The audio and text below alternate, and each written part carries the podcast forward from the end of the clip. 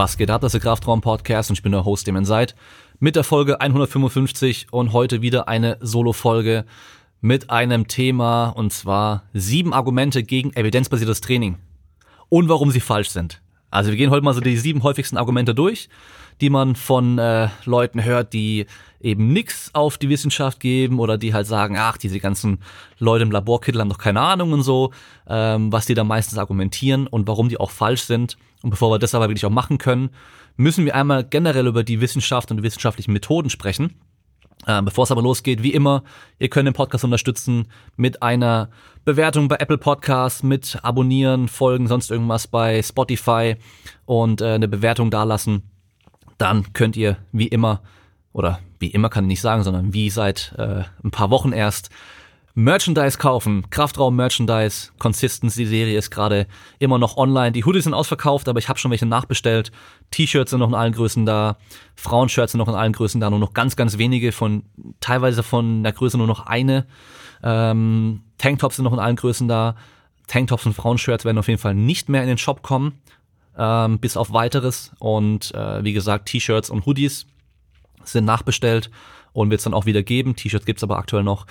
Genau, könnt ihr machen bei demonseite.de slash shop, aber wie auch immer alles in den Shownotes unten drin verlinkt und dann könnt ihr auch mit dem Code Kraftraum in mehreren Shops einkaufen und was sparen und dabei auch direkt den Podcast unterstützen. Einmal bei fitmart.de könnt ihr mit dem Code Kraftraum 20% sparen. Da sind jetzt allerdings heute und morgen die äh, ist der ESN Day. Da ist äh, gerade eh alles reduziert und der Code ist nicht aktiv. Das heißt, erst ab übermorgen, also ab Donnerstag wieder, ist es möglich, mit dem Code was zu sparen und dann zu supporten. Das gleiche geht auch bei asparrel.com. Da kann man 10% sparen auf Jeanshosen und Shirts und so weiter für Leute, die trainiert sind und meistens Probleme haben, passende Sachen zu finden. Und zu guter Letzt noch simpleproducts.de. Da könnt ihr euch Power Racks, Langhanteln, Gewichte und so weiter kaufen und dabei 7% sparen. Und ich habe ähm, vor ein paar Tagen erst ein neues Review hochgeladen zum Power Rack SQ8, zu der SQ8-Serie. Sehr, sehr geiles Rack. Ähm, nach dem Review aber auch schon direkt wieder ausverkauft gewesen. Sehr schade, aber kommt bestimmt auch bald wieder in den Shop rein. Und sonst haben sie auf jeden Fall noch ein paar Sachen auf Lager. So, dann lass uns mal loslegen mit der Folge.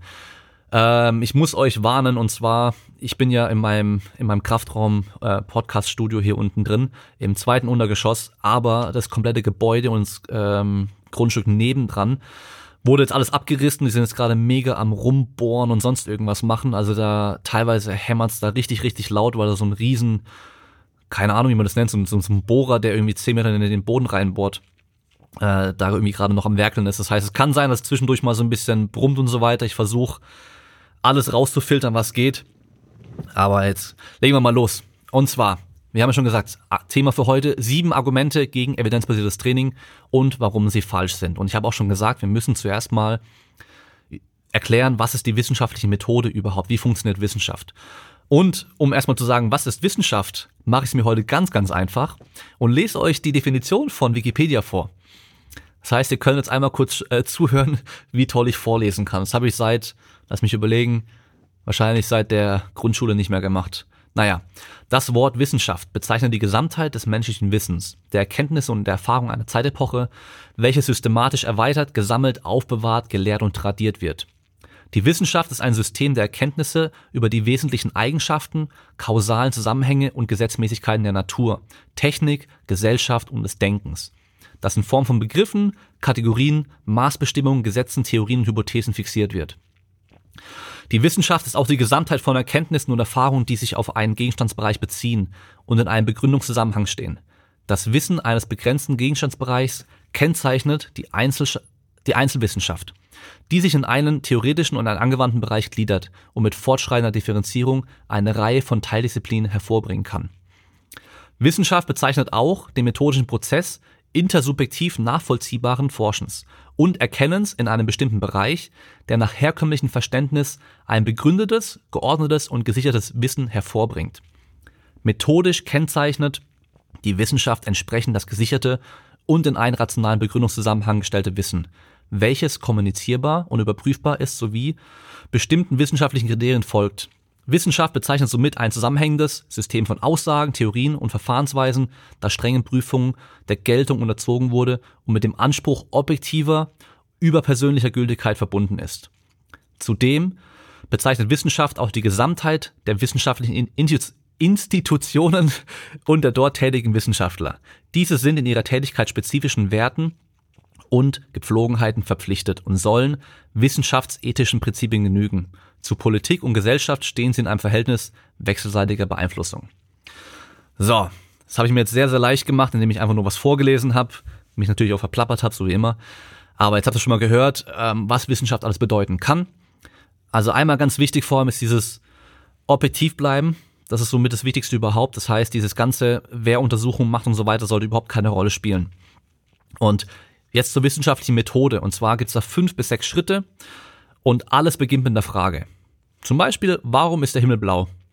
Und diese Fragen beruhen sich meistens auf Beobachtungen der Natur oder der Umwelt oder auch unseren Gedanken und wir suchen erstmal nach einer Antwort. Also wenn man wirklich mal ein paar hundert oder tausend Jahre zurückgeht, dann sind es wirklich solche Fragen wie, warum ist der Himmel blau? Warum ist es nachts dunkel? Und so weiter. Und das wirft dann Fragen auf. Und dann geht's los mit der Recherche, ist der nächste Schritt. Weil es kann ja gut sein, dass vor uns schon andere Leute sich die gleiche Frage gestellt haben und es schon auch Antworten gibt dazu. Wir können mittlerweile Recherche im Internet, in Büchern und wissenschaftliche Publikationen machen. Und wenn wir Antworten auf die Fragen finden, dann kommen meistens neue Fragen auf oder wir können präzisere Fragen stellen. Zum Beispiel auch, pff, lass mich überlegen, nehmen wir das Beispiel Kameras. Äh, wenn man sich die meisten so Spiegelreflex- oder spiegellosen Kameras anschaut, haben die so einen bestimmten Sensor, der dann das Licht einfängt und äh, der wird auf eine bestimmte Art und Weise abgelesen. Und wenn man die Kamera schnell von links nach rechts schwenkt oder von rechts nach links, dann verzieht sich das Bild. Und äh, gerade Sachen, zum Beispiel so ein, so ein Baum, der gerade nach oben geht, ist auf einmal schräg, während die Kamera sich schnell bewegt. Wenn man das noch nie gesehen hat und keine Ahnung von der Technik hat, dann wird man sagen, ja, warum äh, wackelt mein Bild so? Ja, oder so, so Jello oder Wobble wird man auf Englisch wahrscheinlich sagen. Dann kann man anfangen zu googeln und dann findet man ein paar Informationen und dann findet man irgendwann raus, es heißt Rolling Shutter, dieses Phänomen. Und wenn man dann Rolling Shutter als Begriff gelernt hat, kann man präzisere Fragen stellen. Warum passiert Rolling Shutter bei CMOS-Sensoren? Und dann wird man halt eben rausfinden, ja, weil die halt von oben nach unten abgelesen werden und die nicht ganz so schnell abgelesen werden können. Und dadurch ist halt, wenn man unten am Sensor ankommt, die Kamera schon wieder ein bisschen weiter bewegt worden, als man noch oben war sozusagen. Das heißt, man, man lernt einfach mehr, mehr daraus, dass man halt schon irgendwelche Sachen recherchiert hat und kann dadurch bessere Fragen stellen. Und das machen wir einfach so lange, bis wir eine vorläufige Antwort gefunden haben. Und wichtig, eine vorläufige Antwort. Und dann geht's weiter im nächsten Schritt und zwar wir stellen eine Hypothese auf. Das heißt, wir haben jetzt unser Phänomen, was wir irgendwie beobachtet haben oder, oder erforschen wollen, haben jetzt schon mal eine Recherche durchgeführt und jetzt haben wir eine vorläufige Antwort. Wir sind natürlich nicht 100% sicher, dass die korrekt ist und deswegen sprechen wir nicht von einer Antwort, sondern von einer Hypothese. Und die wollen wir untersuchen. Und generell stellen wir auch zwei Hypothesen auf. Einmal die Nullhypothese und die Alternativhypothese. Also meistens, was wir beweisen wollen oder erforschen wollen, ist die Alternativhypothese, also das, wovon wir ausgehen, was da passiert oder was, warum das so ist. Und das Gegenteil, also meistens, dass da nichts ist, ist dann die Nullhypothese. Zum Beispiel vor, oh, wie lange ist es schon her? Äh, schon ein paar tausend Jahre her. Äh, die Erde ist eine Scheibe, ist die Nullhypothese gewesen. Also das, was auch anerkannt war. Und dann gab es ein paar kluge Köpfe, die haben gemeint, nö, die Erde ist eine Kugel. Und das war deren Alternativhypothese und die galt es dann zu beweisen. So, jetzt haben wir eine Hypothese aufgestellt und kommen zum nächsten Schritt, und zwar ein Experiment durchführen. Und dafür müssen die Hypothesen so formuliert werden, dass man das mit dem Experiment auch testen kann. Und das Experiment, das wir jetzt dann uns ausdenken oder entwickeln, sollte auch genau das messen, was wir untersuchen wollen. Das heißt, es muss valide sein. Valide heißt, es misst genau das, was wir äh, messen wollen. Und wichtig auch dabei noch, die Messinstrumente sollten möglichst reliabel sein. Das heißt, wenn wir jetzt messen und nochmal messen und nochmal messen, sollten das gleiche Ergebnis dabei rauskommen. Wenn wir zum Beispiel das Körpergewicht messen wollen, nehmen wir eine Körperwaage, wo wir uns draufstellen. Das heißt, sie misst das Gewicht und dadurch ist sie valide, weil, weil sie genau das misst, was wir messen wollen. Wenn wir jetzt auf die Waage draufstehen und wir wissen, wir wiegen 90 Kilo und die zeigt beim ersten Mal wiegen 88, beim nächsten Mal wiegen 102 und dann wieder 93, dann ist sie nicht sehr reliabel, weil immer ein anderes Ergebnis rauskommt. Stellen wir uns aber drauf und die misst immer 90 Kilo oder 88 oder 89,9, 90,1, 90,0 und so weiter, dann ist es sehr reliabel, weil es immer das gleiche misst. Dann noch ganz, ganz wichtig beim Experiment, es sollte wiederholbar sein und dabei sollten die gleichen Resultate rauskommen. Das heißt, ein anderer Wissenschaftler irgendwo anders auf der Welt kann das gleiche Experiment genauso durchführen, wie du es gemacht hast und sollte das gleiche dabei rausbekommen. Dann der nächste Schritt, Ergebnisse auswerten. Das heißt, wir haben ein Experiment gemacht, irgendwelche Ergebnisse rausbekommen und sollten die jetzt auswerten und irgendwas schlussfolgern. Wichtig ist, auch wenn wir kein Ergebnis haben und unsere Hypothese, unsere Hypothese falsch war, haben wir trotzdem was daraus gelernt. Wir haben nämlich gelernt, dass das, was wir angenommen haben, nicht richtig ist. Und damit haben wir ein weiteres Stück Wissen und können damit neue oder bessere Fragen stellen. Und dann der letzte Schritt ist, Ergebnisse kommunizieren. Weil was bringt's, wenn, wenn wir jetzt total genial sind, die mega Experimente durchführen und voll viele neue Sachen rausfinden, aber das niemandem erzählen?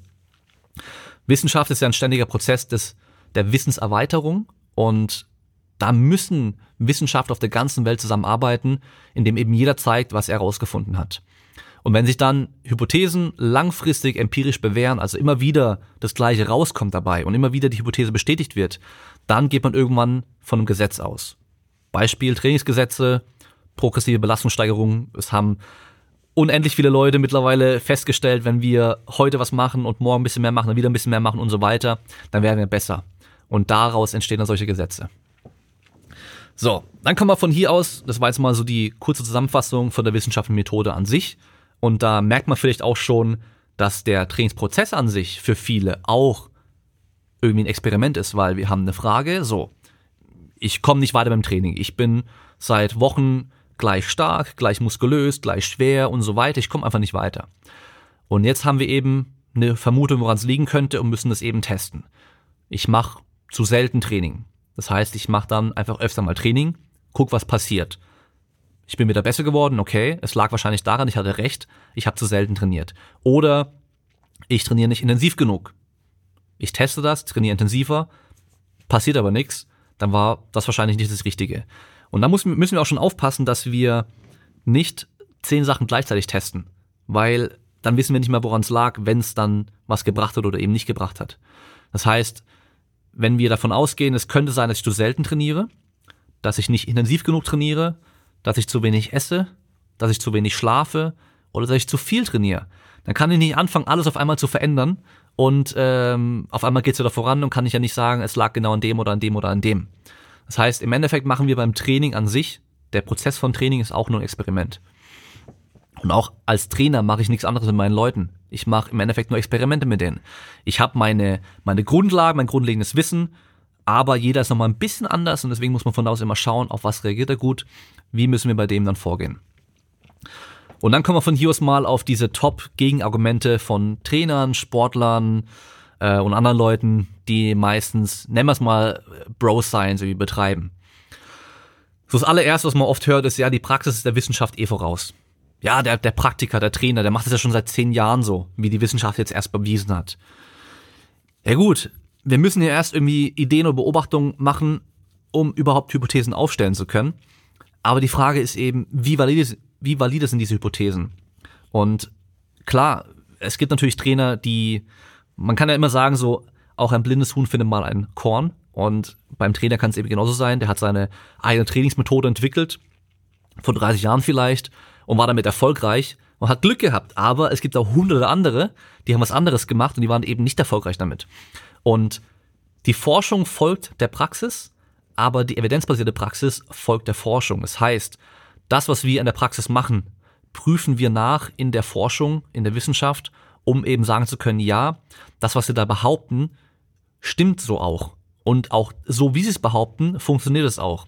Oder das, was die behaupten, stimmt so eben nicht, aber es funktioniert aus einem anderen Grund zum Beispiel. Und deswegen muss dann auch immer diese Kommunikation stattfinden zwischen der Praxis und der Wissenschaft und andersrum auch wieder von der Wissenschaft in die Praxis. Nächstes Argument. Ja, dann soll ich mich nur auf Studien beziehen oder was, wenn ich meinen Trainingsplan schreibe oder wie ich trainiere. ähm, und das ist dann so dieses typische andere Extrem natürlich dann wieder, wenn dann halt Leute zu allem eine Studie haben wollen. Ja, hast du mir da einen Link zu PubMed, zu irgendeiner Studie, die, die zeigt, ähm, dass äh, wenn der Typ jetzt Kniebeugen so und so macht, ist es besser für den. Nein, das gibt's nicht. Also, du sollst nicht nur machen, was in Studien drin steht, weil meistens gibt's halt eben keine Studie zu einer Person, die genauso ist wie du, genau das macht wie du und so weiter. Aber was du machst, sollte auf jeden Fall mit Evidenz zu begründen sein. Das heißt auch für dich als Trainer zum Beispiel, wenn du Leuten jetzt bestimmte Trainingspläne schreibst, dann solltest du schon irgendwie begründen können, warum du das so und so und so und so gemacht hast. Also warum der so und so häufig bei dir trainiert, warum der so und so häufig äh, steigert, warum der mit dem Umfang trainiert, warum er die und die Übung macht und so weiter. Warum du die Methode benutzt, um das und das zu erreichen. Es sollte alles immer mit Evidenz be zu begründen sein. Und eben nicht nur auf subjektiven Erfahrungen gestützt sein. Und da ist es auch ganz wichtig, dass man persönliche Vorlieben außen vor lässt und halt nicht nur irgendwas propagiert, nur weil man es cool findet. Ja, also da habe ich mich selbst ja auch verändert, wenn ich an meine Zeit von vor fünf Jahren oder zehn Jahren zurückdenke. Da war für mich alles immer Langhantel und Kniebeugen und schweres Training. So. Da bin ich mittlerweile nicht mehr so ganz voll hardcore mit dabei, weil es kommt einfach darauf an, mit was für Leuten man zusammenarbeitet, was man eben äh, als Ziel hat. Und wichtig ist einfach, dass man alle Methoden, die es gibt, die auch irgendwo evidenzbasiert sind, als Werkzeuge ansieht, die man im entsprechenden Fall einfach nutzen sollte. Und andere Werkzeuge, die man vielleicht sehr, sehr toll findet, persönlich für sich selbst, dann eben halt nicht benutzt, wenn sie nicht optimal sind für das angestrebte Ziel. Und dann passend dazu eigentlich auch der nächste Punkt, und zwar, meine Erfahrung zeigt aber, dass Sache X funktioniert. Oder die haben nicht Leute wie mich untersucht oder meine Klienten untersucht. Also erstmal, es gibt Leute, die mit komplett, komplett gegensätzlichen Methoden das gleiche Ziel erreichen. Sei es beweglicher werden, sei es stärker werden, sei es äh, schmerzfrei werden oder sonst irgendwas. Und es kann hier eigentlich nicht sein, dass dann, wenn es komplett gegensätzliche Sachen sind, dass dann irgendwie beide richtig sind. Kann hier irgendwo nicht sein. Ja, das heißt, die einen, die halt komplett low fat machen, mit extrem viel Kohlenhydraten und andere, die komplett Low Carb oder Keto machen, komplett ohne Kohlenhydrate und beide Gruppen haben Erfolg, hm, dann kann es ja irgendwie nicht an deren Begründung liegen, dass die Erfolg haben. Und da gibt's eben diesen Confirmation Bias oder den Bestätigungsfehler auf Deutsch. Das heißt, es ist ein Filter, durch den wir die Realität so sehen, damit sie unseren Erfahrungen oder Erwartungen entspricht, besser gesagt. Ja, das heißt, ähm, ich bin der absolute Low Carb Freak und jemand nimmt jetzt ab und ich sehe bei dem, dass der weniger Kohlenhydrate gegessen hat, dann lag es dann natürlich daran und nicht daran, dass er weniger Kalorien gegessen hat. Oder, auch gut, abnehmen durch Hormonoptimierung. Ja, da gibt's die ganzen Gurus, die erzählen euch, ja, wir machen jetzt so eine Körperfett, eine Hautfalten-Dickenmessung und je nachdem, wie dick die Hautfalten an bestimmten Stellen sind im Verhältnis zu anderen Stellen, können wir deine Hormone auch bestimmen und dann sehen wir ja, ja, du hast irgendwie Stresshormone und was weiß ich was für Hormone und Schlafmangel und keine Ahnung was.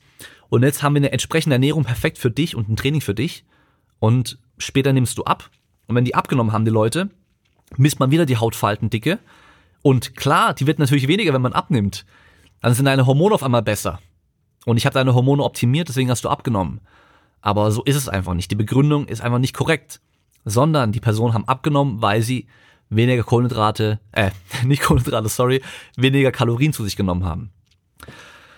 Ja. Und die haben keine Leute wie mich untersucht. Ja klar, stimmt schon, aber wenn wir uns Studien anschauen zu den negativen Effekten von Rauchen, Alkohol, Gift oder in die Steckdose fassen, haben sie bestimmt auch keine Person genau wie dich untersucht. Aber wir wissen trotzdem, Rauchen ist schlecht für dich. Alkohol ist schlecht für dich. In die Steckdose fassen ist auch schlecht für dich. Und ja, wir sind alle unterschiedlich und genetisch auch unterschiedlich, aber grundlegende Prinzipien von zum Beispiel Bewegung und Ernährung treffen bei jedem zu. Nur das Ausmaß unterscheidet sich. Dass der eine vielleicht mit dreimal die Woche einer Stunde Training nicht viel Muskelmasse aufbaut, heißt nicht, dass es generell nicht funktioniert, sondern er braucht vielleicht nur vier, fünf oder sechsmal die Woche. Und andere, da reicht schon zweimal die Woche. Da gibt's einfach dann unterschiedliche Schwellen oder unterschiedliches Ausmaß von, von Ergebnissen.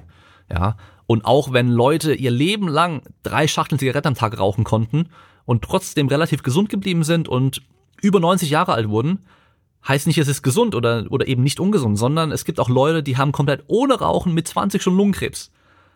Aber beide Personen sind einfach nur die absoluten Ausreißer und Ausnahmen auf dieser Normalverteilung, also wenn wir uns dann halt so eine Verteilung anschauen von Ergebnissen, die meisten Menschen sind eben immer irgendwo in der Mitte angesiedelt, der Durchschnitt im Endeffekt.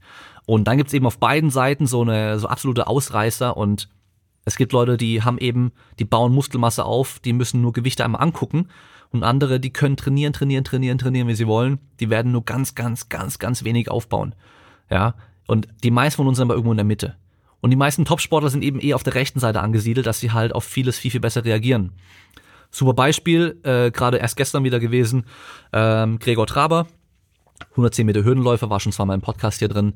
Ähm, der hat mich ja vor, boah, wie lange ist es her? Vor einigen Wochen auf jeden Fall, vielleicht vor zwei, zwei, drei Monaten oder so, hat er mich hier im Kraftraum besucht und hatte relativ wenig trainiert die Zeit davor, vor allem auch Oberkörper und hat dann Bankdrücken mit 80 Kilo äh, gerade so ein paar Wiederholungen gemacht und es war schon, oder 85 Kilo war schon echt schwer. Und äh, gestern in seiner Instagram-Story 120 Kilo fünfmal. Und ich schreibe ihm so, Alter, was los? Du hast bis vor ein paar Wochen bei mir noch gestorben unter 85 Kilo. Jetzt drückst du 120 mal 5 und er sagt halt, ja, ich habe aber ich habe auch nur zweimal die Woche ähm, Bankdrücken gemacht und einfach mich nur halt irgendwie von 10 Wiederholungen bin ich auf 8 Wiederholungen runter, dann irgendwie auf 5 Wiederholungen runter und bin jetzt bei 120 mal 5. Er reagiert einfach krass auf Training. Wer hätte es gedacht? Ein Topsportler reagiert krass auf Training. Aber wir sind halt die meisten, die hier zuhören, sind leider Durchschnitt. Und ähm, in der Forschung geht's auch generell um den Durchschnitt und allgemeine Tendenzen. Ja, dass natürlich Ausnahmen bestehen und manche Leute eben nicht so viel Training brauchen oder viel mehr Training brauchen, ist auch voll normal. Und das müssen wir als Trainer dann eben auch wissen und entsprechend dann auch wieder äh, richtig einschätzen können und anpassen können. So, dann nächster Punkt. Die Wissenschaft ist nicht praxisnah genug. Hört man auch sehr oft. Ja, so im Labor, Laborbedingungen und so weiter. Das ist ja was anderes, wie wenn einer direkt auf dem Platz steht und im Spiel, im Wettkampf ist. Ja, ist es schon.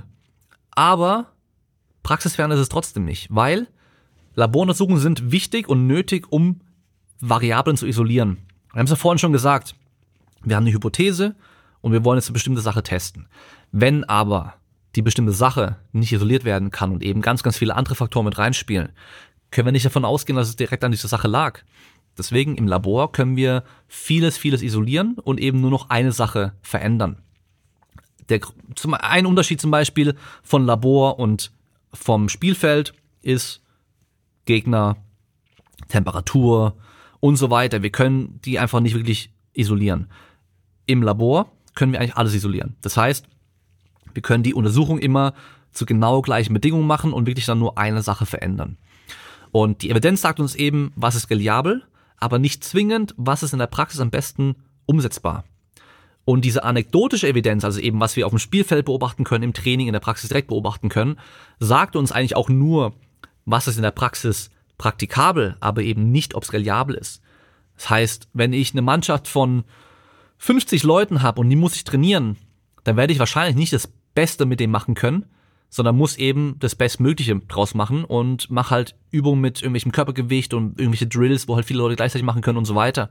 Obwohl wir vielleicht wissen, es ist nicht das Beste überhaupt. Aber wenn ich eben weiß, im, im Labor konnte ich feststellen, wenn die genau so und so und so trainieren, ist es maximal gut, aber ich kann es mit 50 Leuten gleichzeitig nicht durchführen, dann bringt mir es eben nichts, weil es halt eben nicht praxisnah in dem Fall oder halt nicht praktikabel ist durchzuführen. Das heißt, wir wissen zwar, was ist Optimum oder was ist eben wirklich reliabel, aber wie kann ich es auch wirklich umsetzen in der Praxis? Das ist nämlich nochmal die Frage, die wir als Praktiker uns dann eben stellen müssen und dann eben rausfinden müssen, wie es eben maximal gut umsetzbar ist. Und dann der nächste Punkt, und zwar, die Wissenschaft hat auch nicht auf alles eine Antwort oder, ja, gestern haben die noch gesagt, Sache X ist gut, heute heißt es schlecht und morgen heißt es wieder, es ist gut. Ja, die Wissenschaft hat natürlich nicht auf alles eine Antwort, aber ist unser bestes Werkzeug, um zu determinieren, welche Aussagen falsch oder wahr sind. Das heißt, wir haben nicht auf alles eine Antwort, aber wir können damit, es ist im Endeffekt ein Werkzeug zum Schauen, welche Antwort es am, am, am ehesten war und welches auf jeden Fall nicht war. Und zum Glück haben wir früher Sachen für richtig gehalten und heute eben nicht mehr. Lobotomie kommt da in den Sinn. Bis es noch gar nicht so lange her, dass das letzte durchgeführt wurde. Da hat man Leuten ein Loch in den Kopf gebohrt und hat die beiden Hirnhälften voneinander getrennt, damit man eben irgendwelche psychischen Störungen damit äh, beseitigen konnte. Leute, die besonders aggressiv waren oder sonst irgendwas, ja. Und ja, es hat teilweise auch funktioniert, aber es sind auch sehr, sehr viele gestorben dabei. Und sehr, sehr viele Leute sind danach Gemüse gewesen. Und Leute haben da ein Business draus gemacht und haben sogar Leuten, ähm, die haben sogar nicht Ärzten, sondern eben, ähm, ich glaube, Psychiatern, ähm, das Werkzeug gegeben, also im Endeffekt ein Eispick, den man einfach, haben denen gezeigt, wo man den reinhämmern muss. Das haben, das haben dann ähm, Psychiater oder Psychologen, ich weiß nicht mehr ganz genau, haben das dann auch durchgeführt. Und äh, ich glaube in den USA sogar bis vor, also in den letzten 100 Jahren auf jeden Fall auch noch, gab es noch einen, der noch echt einige durchgeführt hat. Und der, der war selber auch ein Psycho, der Typ, und äh, fand es, glaube ich, ziemlich geil. Hat nämlich da hunderte von Leuten im Endeffekt umgebracht damit. Ähm, aber auf jeden Fall, früher ging man davon aus, es war gut. Heute weiß man, es gibt bessere Möglichkeiten und es ist nicht die, vielleicht nicht ganz so gut. Ja. Und wenn wir heute nicht sagen würden, es wäre was anders wie früher, dann hätten wir auch nichts gelernt. Und es geht eben darum, dass wir neues Wissen anerkennen können und altes Wissen eben auch ablehnen können, wenn wir wissen, wir haben eine bessere Antwort heutzutage. Ja, und dieses typische, oh ja, gestern hieß noch, Eier wären ungesund, heute heißt gesund und was weiß ich was. Man muss sagen, das meiste davon beruht auf irgendwelchen absolut übertriebenen, vor allem von den Medien aus dem Kontext gerissenen Schlagzeilen. Ja, und oftmals sind es dann auch Schlagzeilen aus irgendeiner Studie, die das Gegenteil beweisen von irgendwas anderem, von dem, was man bisher annimmt, von dem, was hunderte vielleicht äh, Untersuchungen auch gezeigt haben, was auch die Wissenschaft generell auch annimmt. Und wenn man sich die Studien auch anschaut, dann sagen die Wissenschaftler oftmals selbst, Ergebnisse mit Vorsicht genießen und es müssen weitere Untersuchungen gemacht werden, um klare Aussagen treffen zu können. Aber irgendein Wissenschaftsjournalist oder sonst irgendein Journalist äh, sieht das äh, und auf einmal heißt hier, boah, rotes Fleisch krebserregend. Einfach pauschal, schlecht. So, oder Eier und äh, Kollision und sonst irgendwas. Naja. Und nur weil wir auf äh, irgendeine Sache noch keine klare Antwort haben, heißt es nicht, dass dann die absurde Idee von irgendeinem Guru äh, richtig wäre. Auch wenn der Guru für die Allgemeinheit natürlich sehr attraktiv ist, weil der schnell eine einfache Antwort liefert. Dann geht es weiter mit Punkt 6, der auch immer kommt. Der kommt immer. Wissenschaft kann auch falsch sein und vor allem schau mal, wo das Geld herkommt für die Untersuchung. Ja, es kann immer mal auch was Falsches rauskommen. Wissenschaft kann immer auch falsch sein. Auch in der Geschichte hatten wir immer wieder mal Fälle, wo die Wissenschaft falsch war oder vor allem auch, wo Wissenschaft wirklich auch gefälscht wurde. Aktuelles Beispiel in der Sportwissenschaft, die Arbeiten von Barbalo, äh, da haben, äh, ich glaube, Greg Knuckles, Schönfeld und einige Kollegen haben da äh, einfach festgestellt, dass in diesen ganzen Daten, die er rausbringt, irgendwas nicht stimmen kann. Der hat zum Beispiel auch eine Untersuchung gemacht, ähm, dass Hip Thrust eben nicht besser wäre fürs Gesäß als zum Beispiel Kniebeugen und Kreuzheben und so ein Zeug und hat da irgendwelche fortgeschrittenen ähm, weiblichen Athletinnen genommen und die trainieren lassen und die haben sich noch extrem gesteigert, also wirklich so gesteigert mit, mit Training, was einfach sehr, sehr, sehr seltsam ist. Ja, die Frage ist eben, warum macht er das? Keine Ahnung. Ähm, ich kenne den Typen nicht, ich weiß nicht, was, äh, was es für einen Sinn hat, aber für Wissenschaftler ist es natürlich immer gut, wenn deren Arbeit oft zitiert wird, ähm, weil sie halt dann auch öfter noch Geld bekommen, um eben weitere Arbeit durchzuführen und so weiter. Ähm, von daher ja, muss man zum Beispiel auch sagen, dass Brad Schunfeld seinen Namen im Endeffekt verkauft und auf zigtausend äh, Studien mittlerweile draufsteht und einfach nur als Co-Autor hat damit nichts zu tun gehabt, er verkauft sein, äh, seinen Namen einfach, damit äh, die Studie auch mehr, ähm, ja, wie soll man sagen, ähm, mehr gesehen wird, weil halt viele seinen Arbeiten folgen. Ähm, aber ja, wissenschaftliche Methode ist auch genau dafür da, dass eben diese subjektive Komponente rausgenommen wird und dass eben Wissenschaftler, die mit irgendwas vielleicht noch Geld verdienen könnten und es halt beweisen wollen, dann halt eben eigentlich nicht, ja, Ergebnisse bekommen. Oder sie halt einfach fälschen müssen. Und ähm, leider, also man muss halt generell noch sagen, Wissenschaft, die durch diesen Bestätigungsfehler, also so ein Bias beeinflusst wird, ist einfach schlechte Wissenschaft. Und auf die beruhen wir uns auch nicht. Und da müssen wir halt auch sagen, dass leider oftmals Forschung, die eben kein Ergebnis bringt, auch nicht veröffentlicht wird, weil äh, die Wissenschaftler generell immer das Bedürfnis haben, nur Sachen zu veröffentlichen, die wirklich auch was Klares zeigen und vor allem auch was bestätigen. Ja, und wenn wir zum Beispiel eine Studie machen würden mit äh, verschiedenen Periodisierungsmodellen oder verschiedenen Trainingsmethoden und vergleichen die miteinander und da kommt einfach kein Unterschied bei raus. Das ist egal, was du machst, es funktioniert alles. oder halt irgendwie Supplement A gegen Supplement B oder so, dann und es kommt nichts bei raus, wird oftmals sowas einfach nicht veröffentlicht, weil es halt kein Ergebnis liefert. Und das ist eigentlich schade. Ähm, weil eigentlich, wie schon am Anfang gesagt, es bringt halt trotzdem weiteres Wissen, einfach Bestätigung, okay, Training ist das Wichtige und erstmal nicht, wie genau du trainierst, sondern erstmal, dass du überhaupt trainierst und dadurch kommt schon mal der Großteil von deinem Fortschritt, den du da machst, ja, in dem Beispiel. Und ähm, das ist halt das Problem leider in der Wissenschaft, ähm, dass oftmals einfach nichts veröffentlicht wird, was eben kein Ergebnis liefert. Und dann kommen wir noch zum nächsten Punkt, und zwar der Punkt mit dem Geld. Und zwar, ja, schau mal, wo das Geld herkommt. Und klar, also erstmal, wir müssen, wir müssen einfach wissen, Forschung kostet Geld. Und Forschung kostet echt nicht wenig Geld. Ähm, selbst eine kleine Studie mit äh, ein paar Leuten, die ein Placebo bekommen sollen und ein Supplement bekommen sollen. Das Supplement muss irgendwo herkommen. Das Placebo muss irgendwo herkommen, in der Regel vom gleichen Hersteller, es genauso aussieht und so weiter. Und die Probanden, die damit machen, die machen ja auch einfach kostenlos mit in der Regel und die möchte man gerne auch belohnen dafür, dass sie mitmachen. Ähm, von daher, ähm, Forschung kostet einfach Geld und je besser und je größer die Forschung ist, desto teurer wird sie auch sein. Und gerade der Pharmaindustrie wird halt vorgeworfen, dass die ja profit profitorientiert sind, was ja auch stimmt. Natürlich müssen die Profit machen, damit sie auch weiter forschen können, damit sie auch weiter überleben können und so weiter. Und das wird meistens dann von Alternativmedizin vorgeworfen. Ja, die sind ja so profitorientiert. Aber hey, diese ganzen Alternativmediziner mit ihren komischen Voodoo-Zeugs, die genauso was propagieren, sind genauso profitorientiert. Meistens sogar noch viel mehr, weil die verdienen genauso Geld damit. Also von daher, das Argument kann man direkt abschlagen. Ja, natürlich kann man sich zur Forschung von Cornflakes und Frühstück angucken, von Kellogg's, die damals durchgeführt wurde.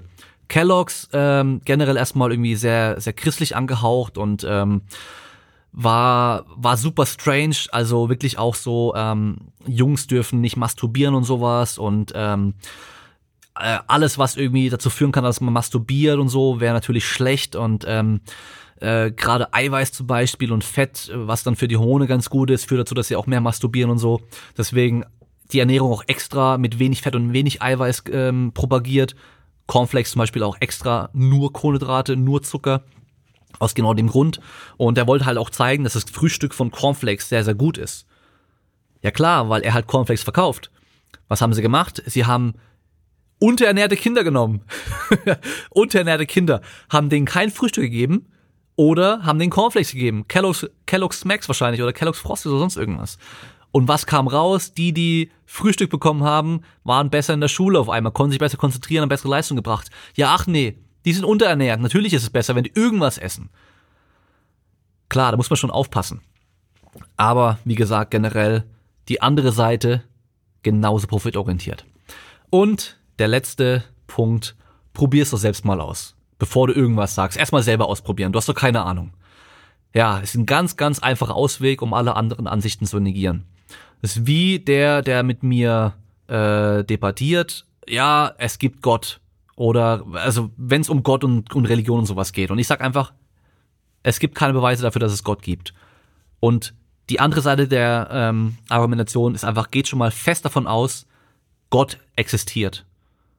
Und dann kann man nicht mehr dagegen argumentieren, weil die komplette Grundlage der Argumentation ist immer davon, da, dass Gott erstmal äh, existiert. Ja, und wenn wir das Ganze mal auf äh, Sportwissenschaft, Training und so weiter ummünzen wollen, können wir ja sagen, zum Glück kennen wir mittlerweile ziemlich gut die menschliche Physiologie, Anatomie und so weiter, um eben neue Ideen anhand der bestehenden Evidenz schon mal bewerten zu können. Ja, und da ist auch ganz egal, wie viele Anhänger irgendeine Methode hat und wie passioniert sie auch sind, ja. Also, Hinblick auf Neuroathletik zum Beispiel. Wenn alles, was sie da irgendwie behaupten, gegen die Grundsätze, die wir jetzt mittlerweile schon haben, irgendwie geht, und alles irgendwie auf sehr, sehr schwachem Fundament argumentiert wird, dann können wir wahrscheinlich davon ausgehen, dass diese Ideen eben nicht korrekt sind. Und ich muss mir kein Heroin spritzen, um zu wissen, dass es nicht gut ist. Und ich muss auch nicht von der Brücke springen, um zu wissen, dass ich nicht fliegen kann. Also dieses Ganze probierst du doch erstmal aus. Auch absoluter Quatsch. Und das waren eigentlich auch schon die sieben Punkte.